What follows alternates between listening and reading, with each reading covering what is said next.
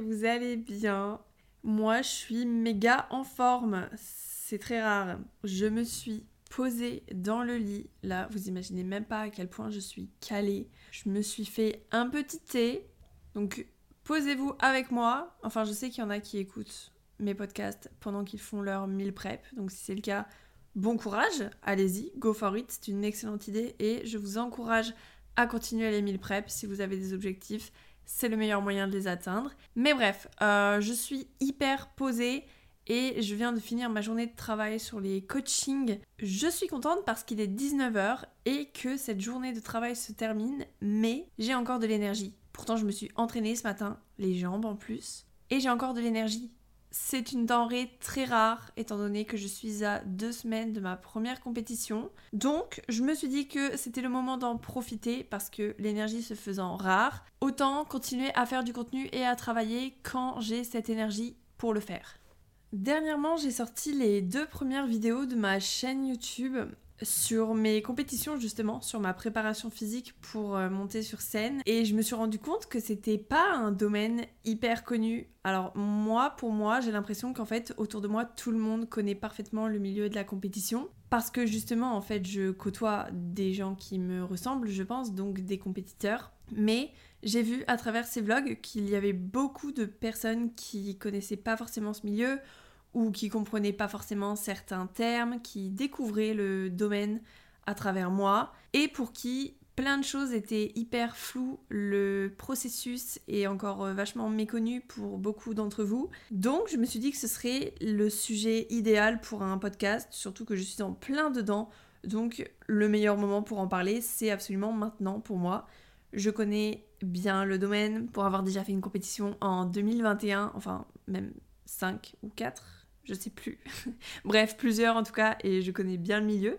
Et je pense que ça peut être une bonne idée de vulgariser certaines choses pour que vous puissiez mieux comprendre un petit peu euh, le domaine dans lequel moi je baigne absolument tous les jours. Et simplement pour votre culture, si ça vous intéresse, si jamais c'est quelque chose aussi que vous souhaitez faire par la suite, pourquoi pas. Donc, on va parler de ça aujourd'hui.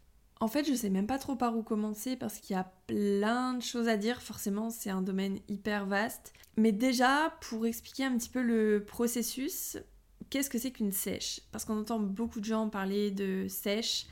Il y a beaucoup de gens qui disent vouloir sécher, des gens qui veulent entamer une sèche et ils utilisent le mot sèche pour entre guillemets juste une perte de poids, chose qui est complètement différente. Une sèche, pour être très clair, c'est le fait de perdre du gras et d'éliminer du gras et atteindre un certain taux de masse grasse pour une compétition. Vraiment. Pour une date précise donnée et pour un show en fait, tout simplement. C'est pas juste une perte de poids pour être beau sur la plage ou quoi. Une sèche, c'est quelque chose de beaucoup plus extrême, de beaucoup plus poussé. C'est pas forcément quelque chose de sain. Ça l'est pas même d'ailleurs. Et en gros, en quoi ça consiste? Une sèche, ça consiste à diminuer progressivement, donc sur euh, plusieurs semaines, en général 12 à 16, voire un peu plus semaines, selon les athlètes, selon les personnes, etc., selon le taux de masse grasse avec lequel on démarre, en fait, tout simplement. C'est le fait de diminuer progressivement ses calories et très particulièrement, en fait, les glucides. En général, on touche principalement à ce macronutriment-là. On va pas forcément s'attaquer aux lipides ou alors un petit peu, mais pas principalement. Et les protéines, en général, on n'y touche pas non plus, ou alors voire même on va un petit peu les augmenter pour essayer de maintenir sa masse musculaire. Mais en gros, c'est ça, c'est vraiment le fait de diminuer progressivement, de semaine en semaine, les glucides, qui sont la source principale d'énergie du corps, pour éliminer un maximum de masse graisseuse dans le corps, en fait, tout simplement, tout en maintenant autant que possible sa masse musculaire. C'est ça justement tout l'enjeu et toute la difficulté du processus, c'est le fait de vouloir garder et maintenir une masse musculaire dense et un muscle volumineux, malgré le fait qu'on diminue beaucoup les calories, malgré le fait qu'on enlève les glucides, ou en tout cas on les diminue énormément au fil des jours, et du coup on enlève cette source principale d'énergie de l'être humain. Donc c'est parfois compliqué de garder également la masse musculaire mais c'est là tout l'enjeu en fait. voilà. Parce que du coup, le corps est bien fait Et un corps humain, quand il manque d'énergie, forcément il se met en mode survie et il peut s'attaquer à ses propres muscles pour s'auto-nourrir. Donc bref, c'est tout un tas de calculs, de, choses savantes et presque scientifiques en termes de quantité, de calcul, de nutrition, etc. pour réussir à atteindre le taux de masse grasse le plus bas possible tout en maintenant sa masse musculaire. Voilà, en gros, c'est ça une sèche. Ensuite, pour vous expliquer un petit peu, il existe plusieurs fédérations en France, les deux principales étant la NPC et IFBB. Donc ce sont les deux fédérations qui sont principales en France, après il en existe d'autres, AFFBBN je crois, la WBFF, bref, il y en a plusieurs, mais les deux principales sont IFBB et NPC. Et les catégories qui existent, alors chez les femmes, il y a la catégorie bikini, qui est celle dans laquelle moi je concours. Ensuite, on va avoir les wellness, les figures et les body fitness, si je ne me trompe pas. Donc à chaque fois, en fait, chaque catégorie correspond à des physiques différents, des esthétiques qui changent, et donc des critères exigés qui diffèrent eux aussi. Et chez les hommes, c'est pareil. On va avoir les men's physiques, les classiques physiques, les body, et je crois que j'en oublie pas. Enfin, si, je crois que j'en oublie une, mais je sais plus. Bref, chez les hommes, j'avoue que forcément, ça ne me concerne pas, donc je m'y intéresse un petit peu moins.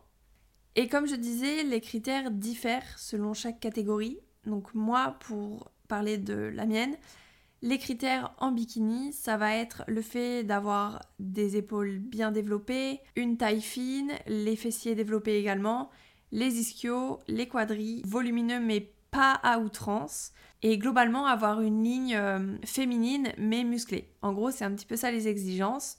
On est assez souvent comparé et assimilé à des poupées musclées en quelque sorte.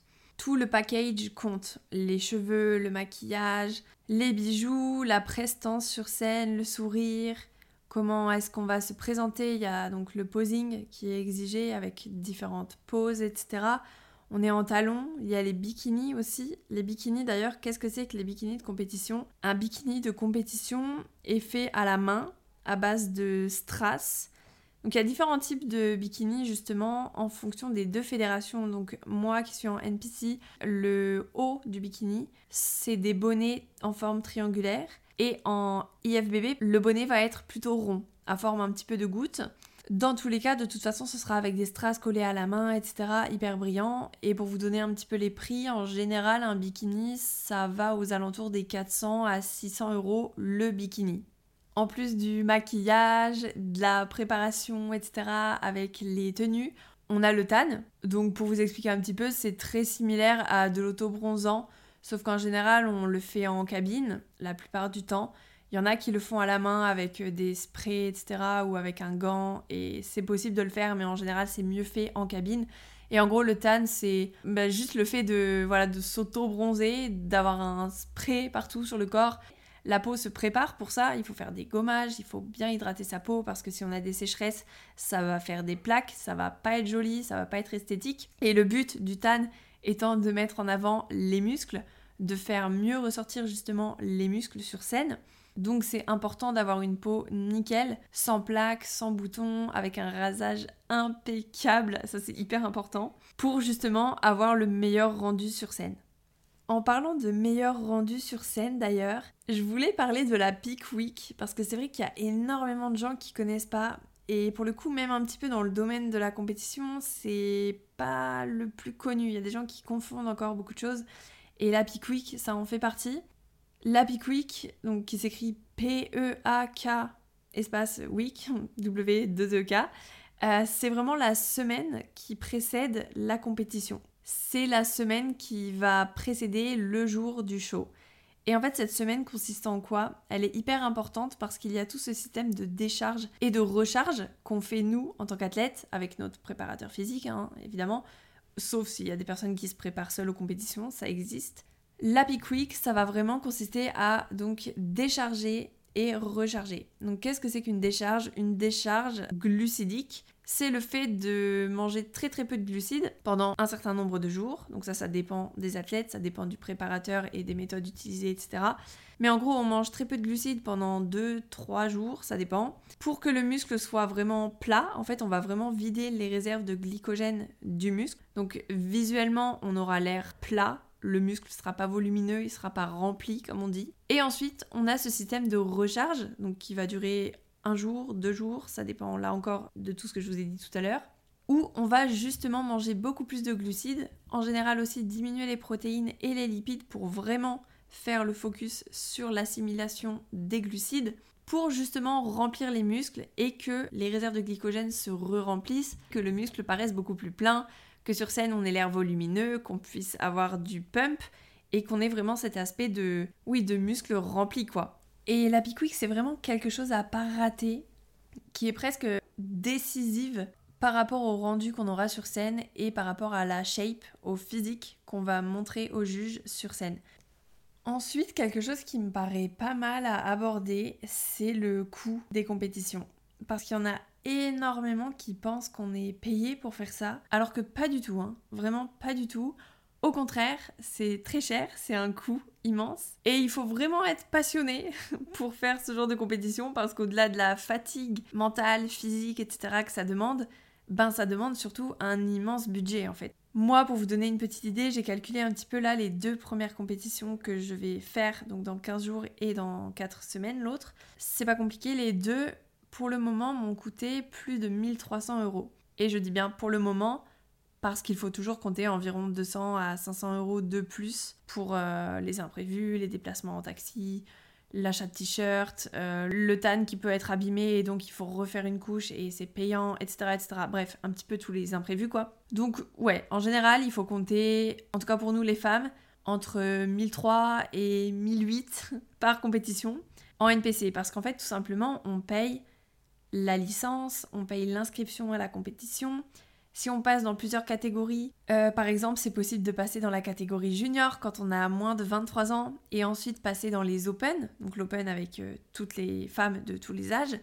Et eh ben les deux passages sont payants, donc c'est aux alentours des 200-250 euros, je crois. Donc selon le nombre de passages qu'on fait, c'est plus ou moins cher. C'est une compétition qui va nous revenir plus ou moins cher. Nous les femmes, on a donc le tan, on a les bijoux à acheter, on a le maquillage à payer. En général, c'est fait par des make-up artistes et il faut compter aux alentours des 100, 150 euros. On a aussi la coiffure, ça aussi, selon par qui c'est fait, si on le fait soi-même ou pas, c'est payant. On a le bikini, comme je vous disais tout à l'heure. Les talons, les talons qui coûtent en général, parce qu'il y a des exigences aussi sur les talons. on porte pas n'importe quel talon en, compétition euh, qu'on trouve euh, dans n'importe quel magasin de chaussures en France.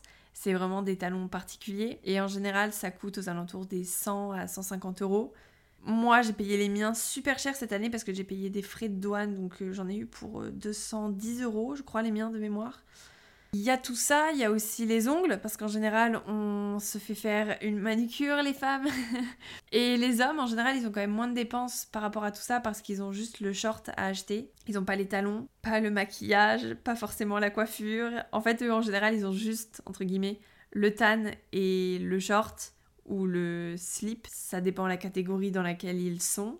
Mais ouais, en général, ils ont quand même pas mal de dépenses en moins que nous, les femmes. Mais globalement, ça reste quand même un immense coût euh, de faire des compétitions. Parce que dans tout ça, je ne vous ai pas compté l'hôtel ou le Airbnb. En général, on prend Airbnb parce qu'on a forcément besoin de cuisiner nos repas sur place. L'avion, c'est nécessaire. Ensuite, ben, soit on se déplace en taxi, soit on se débrouille avec les transports en commun. Mais selon le pays dans lequel on est, ça peut être compliqué. Donc très souvent, en fait, on fait une location de voiture. Bref, tout ça fait que le budget est absolument colossal et non, nous ne sommes pas payés pour concourir. En tout cas, pas en amateur. En amateur, même si on fait un podium, on gagne une médaille, au mieux un pot de protéines, et c'est tout. Quand on passe athlète professionnel, c'est encore autre chose, mais ça reste quand même un immense coût, parce qu'en gros, pour vous expliquer, en tant qu'athlète professionnel, même si on gagne un pro show, du coup ça s'appelle, si on fait un podium, le premier remporte entre 1500 à 2500 dollars, je crois, le deuxième remporte un petit peu moins et le troisième encore un petit peu moins et tous les autres ils remportent rien à part une médaille. Donc oui certes il y a une petite somme à la clé si on gagne, si on gagne, hein. il faut avoir le niveau et il faut être compétitif en tant qu'athlète professionnel, ce qui est extrêmement dur, c'est un niveau hyper élevé. Mais même si on gagne, vous vous doutez bien que ça ne rembourse pas tous les frais engagés pour la compétition en question. Donc, encore une fois, il faut être passionné. C'est vraiment un sport qu'on fait avec notre cœur, avec nos tripes et qu'on aime faire parce que c'est quelque chose qui nous anime et pour lequel on vit, pas du tout quelque chose qu'on fait pour l'argent. À la limite, l'argent, on peut le gagner en parallèle via les réseaux sociaux, par exemple, avec des sponsors dans le milieu du sport. Mais en tout cas, les compétitions, non, c'est pas ça qui fait gagner de l'argent. Et du coup, comment est-ce qu'on fait pour devenir athlète professionnel? Alors, pour vous expliquer un petit peu, devenir athlète pro, donc obtenir sa carte professionnelle, sa carte pro, c'est pas du tout anodin, c'est pas du tout facile, il faut avoir un niveau très haut, très clairement. En gros, ce qu'il faut, c'est remporter tout d'abord la catégorie Open, Qu'est-ce que c'est que les Open? C'est la catégorie en fait ouverte à toutes les compétitrices, peu importe l'âge, qui concourent en catégorie bikini pour le coup.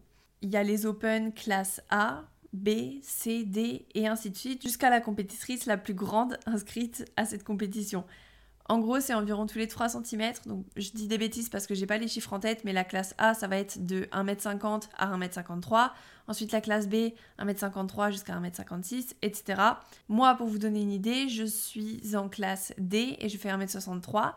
Donc, pour devenir athlète professionnel, ce qu'il faut, c'est remporter la catégorie de l'Open en classe D, pour le coup, pour ma part. Et ensuite, chaque gagnante de chaque classe, donc de chaque Open, se retrouve à l'overall, donc ce qu'on appelle le toute catégorie. Donc là, en gros, c'est la réunion, c'est la bataille de toutes les gagnantes de chaque catégorie. Donc en fait, il y a toutes les meilleures qui se retrouvent entre elles et il faut gagner le toute catégorie. Donc il faut être la meilleure parmi les meilleures pour obtenir la carte pro. Voilà, c'est comme ça qu'on obtient sa pro card. Et ensuite, une fois qu'on a la carte pro, on peut donc accéder au pro show et concourir parmi toutes les autres athlètes professionnels jusqu'à la fin de sa vie. Une fois qu'on est passé athlète professionnel, on ne perd jamais ce statut d'athlète professionnel. Voilà, bon, je pense que j'ai un petit peu fait le tour, en tout cas pour ce qui est de l'organisation, les catégories, les différentes fédérations, les compétitions, l'organisation, etc. Sauf peut-être la recharge, j'ai pas forcément parlé de la recharge. En général, ce qu'on fait, vous savez, je vous disais tout à l'heure qu'on fait tout ce système de décharge glucidique et de recharge glucidique. En général, le jour du show, on mange très peu et c'est très fatigant parce qu'on mange donc peu de protéines et peu de lipides, tout le système de recharge comme je vous le disais, mais surtout avec un très faible volume alimentaire. Donc c'est-à-dire qu'on va manger des choses qui apportent beaucoup de glucides, beaucoup de sucre, mais qui ne font pas gonfler le ventre parce que le but c'est pas d'avoir l'estomac plein à craquer et donc avoir un, un, gros ventre entre guillemets sur scène, évidemment pas. Ce qu'on veut c'est avoir la sangle abdominale la plus plate possible. Donc on va manger des faibles quantités mais avec une densité glucidique importante. Donc ça va être du miel, de la confiture, en général des galettes de riz, beaucoup de crème de riz aussi, la crème de riz qui se digère extrêmement bien puisque c'est une source très rapidement assimilable de glucides et très digeste sans gluten. Donc en général ça tourne un petit peu autour de ces aliments-là avec aussi un petit peu de compote parfois. Certains compétiteurs mangent quand même quelques protéines. Mais voilà, tout ça, encore une fois, de toute façon, ça dépend des athlètes, ça dépend du type de recharge qui est fait et mis en place par le préparateur physique. Bref, puisque le physique de chaque athlète dépend vraiment de cette recharge, tout le monde a un petit peu ses méthodes différentes parce que c'est là tout l'enjeu de la compétition en fait. Il faut vraiment pas se rater sur ça comme je vous le disais. Maintenant, le point sur lequel je tiens quand même un petit peu à insister et dont il faut parler, je pense, c'est le fait qu'une sèche pour une compétition, c'est pas juste une perte de poids. C'est pas quelque chose de très bon pour la santé, hein, il faut l'admettre. C'est aussi pour ça que c'est pas tenable à l'année d'ailleurs, en, en, termes de physique. C'est un physique extrêmement satisfaisant parce qu'on voit tous nos muscles, on voit nos insertions musculaires, on voit nos abdos, on voit les veines, etc. C'est hyper gratifiant et c'est chouette de voir tout le muscle qu'on a construit et de voir en fait les résultats sous nos yeux. C'est impressionnant. C'est un physique très cool à avoir, mais qui n'est pas tenable à l'année. Et c'est surtout très fortement déconseillé en fait de le maintenir et de maintenir ce taux de masse grasse aussi bas, extrêmement bas, pendant une longue période. Chez les femmes, par exemple, ça crée souvent des troubles hormonaux et ça provoque quasi systématiquement une aménorrhée, donc l'absence de règles. Moi, par exemple, pour vous donner un petit peu mon expérience par rapport à tout ça, j'ai été sous pilule depuis très très jeune, 15 ans je crois, je dirais 14 ans peut-être même. Et j'ai fait ma première saison de compétition en 2021, donc sous pilule. J'avais toujours mes règles, puisque forcément sous pilule, ce sont des fausses règles, entre guillemets. En mars 2022, j'ai décidé d'arrêter la pilule parce que j'en avais marre de prendre ce type d'hormones et je voulais laisser mon corps tranquille. Et bref, c'était un choix personnel, mais j'ai arrêté la pilule pour ensuite mettre des mois et des mois à retrouver mes règles. Jusqu'à décembre 2022, c'est pas compliqué, je les ai eues le 31 décembre. Bonne année Je les ai eues effectivement donc le 31 décembre pour la toute première fois depuis l'arrêt de ma pilule du coup. Et là que je suis en prépa donc depuis mi-janvier, j'ai eu des règles régulières tous les mois jusqu'à il y a un petit peu plus d'un mois. Donc j'ai reperdu mes règles là dernièrement. Donc bref, tout ça pour dire que voilà, le fait de maintenir un taux de masse grasse très bas, surtout chez les femmes, ça peut créer des déséquilibres hormonaux et c'est pas quelque chose qui est sain, tout simplement. Perdre ses règles, c'est pas quelque chose de normal. Parmi les trucs un peu moins glamour aussi, et presque un peu tabou, je dirais même, en prépa et le jour du show, le jour de la compétition, il y a tout ce qui se passe au niveau du transit, l'usage de laxatifs aussi. En fait, le but, comme je vous ai dit, étant d'avoir le ventre le plus plat possible et de pas du tout être ballonné. Donc déjà tout le long de la prépa, en général, on mange les mêmes aliments, tout simplement pour ne pas prendre le risque de mal digérer n'importe quel aliment. Donc on se cantonne vraiment à manger toujours pareil, des aliments qu'on digère bien, des légumes faciles à digérer. Donc en général, on oublie les brocolis, les choux de Bruxelles, tous ces aliments qui créent parfois des petits désagréments euh, digestifs quoi. Et euh, on évite aussi justement de trop manger de légumes. Il faut aussi quand même savoir se limiter sur la quantité ingérée de fibres parce qu'en fait, on a tendance, vu qu'on mange beaucoup moins de glucides, à vouloir se rapatrier sur les légumes qui sont extrêmement faibles en calories, donc on peut en manger. Mais si on en mange trop, ça peut aussi mener à de la constipation et à des troubles digestifs. Chose qu'on ne veut surtout pas. Pareil pour le jour de la compétition, la veille, voire même le jour J, il y a beaucoup d'athlètes qui utilisent des laxatifs pour être sûre et certaine de ne pas avoir le moindre gonflement de ventre sur scène. Voilà, ça, ça fait partie de toutes les choses un petit peu moins glamour, dont on parle très peu dans le domaine de la compétition. Et pourtant, croyez-moi, tout le monde est concerné par tout ce que je viens de vous dire. Également, quand je vous disais tout à l'heure que c'est quelque chose d'extrême et qu'on pousse vraiment le corps dans ses limites, il y a tout le fait qu'on perde énormément d'énergie. C'est pour ça que tout à l'heure je vous disais l'énergie est une denrée rare, donc j'en profite pour faire ce podcast. Mais en fait, on prive tellement le corps de sa source principale de carburant, en fait. Il se met un petit peu en mode survie. Et du coup, il s'économise sur des choses pas vitales, comme la fabrication de certaines hormones, par exemple, notamment la mélatonine. Donc, on dort souvent très mal, et très peu, en fait. Donc, bien sûr, c'est au cas par cas, et ça dépend, hein, ça dépend vraiment des athlètes. Moi, j'ai de la chance, par exemple, pendant cette préparation, j'arrive à encore très bien dormir. Mon sommeil, pour l'instant, n'est pas impacté. Alléluia. Mais voilà, les choses dont on parle pas beaucoup aussi, c'est un petit peu tabou, mais en prépa, la mélatonine en général, on l'oublie, donc on dort très mal. Et il y a aussi le fait que la libido, elle est souvent très impactée, en tout cas chez les femmes. Et bon, bien sûr, là encore, c'est au cas par cas, comme toujours. Mais en fait, on manque énormément d'énergie. Et parfois, même juste tenir une conversation avec quelqu'un ou marcher, c'est extrêmement épuisant. Donc, vous vous doutez bien que le sexe, il passe au second plan. Hein. Et puis l'envie n'est même pas forcément là, en fait. L'envie, elle n'est pas présente à cause des hormones qui se retrouvent un peu en, en vrac, encore une fois. Pour toujours continuer dans les trucs moins cool et moins fun que les strass et les paillettes du jour J, alors, euh, loin de moi l'envie de vous décourager si vous souhaitez entamer une prépa et vous lancer dans la compétition. Hein. Allez-y, si vous êtes passionné et que vous en mourrez d'envie et que vous êtes prêt à faire les efforts et les sacrifices nécessaires, go for it. Vraiment, c'est une expérience de dingue et c'est magnifique à vivre. Mais ouais, il y a aussi des côtés un petit peu plus sombres et une partie immergée de l'iceberg en quelque sorte. Dont les TCA, les troubles du comportement alimentaire. Ouais, c'est un risque aussi. C'est pas peu fréquent que des athlètes se retrouvent avec des TCA en post-compète notamment. Que ce soit de la boulimie, de l'anorexie ou de l'hyperphagie, se retrouver avec des TCA après la compétition, c'est pas peu fréquent, ouais. Parce qu'il y a beaucoup d'athlètes en fait qui déjà ne supportent pas forcément le fait de se voir reprendre du gras, alors que c'est quelque chose d'absolument indispensable, c'est obligatoire de retrouver un taux de masse grasse vivable en fait euh, pour juste avoir de l'énergie au quotidien et juste pour avoir euh, une santé optimale.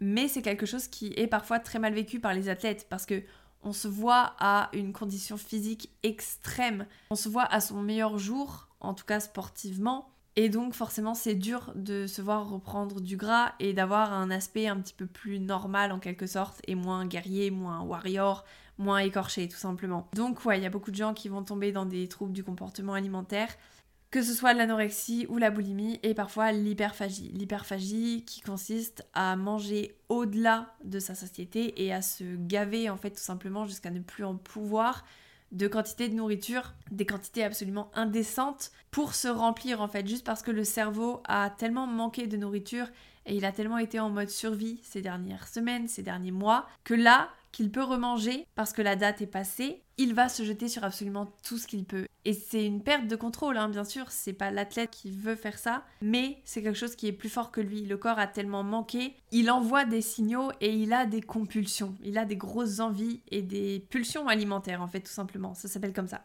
Et je dirais même que c'est le plus dur presque dans une préparation physique. C'est pas forcément les mois de sèche le jour de la compétition, etc., etc., qui sont le plus compliqués à gérer parce que tout ça, on arrive à le gérer. On gère la fatigue, on gère la faim, ça fait partie du processus, c'est le jeu.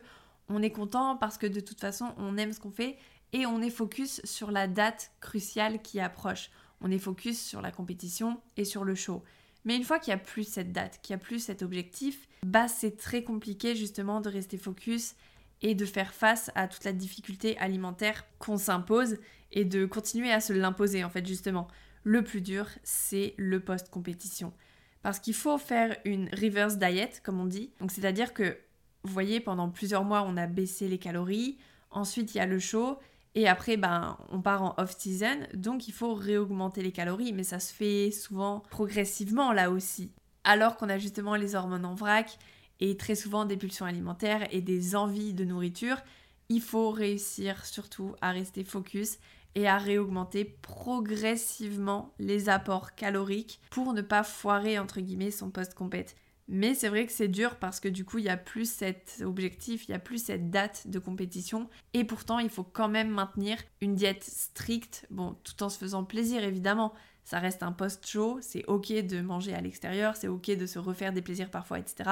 Mais il faut quand même réussir à continuer de maintenir une certaine rigueur en post-compétition, c'est hyper important. Bon voilà, je crois que j'ai un petit peu fait le tour. Ça fait quoi? Ça fait une heure que je discute avec vous.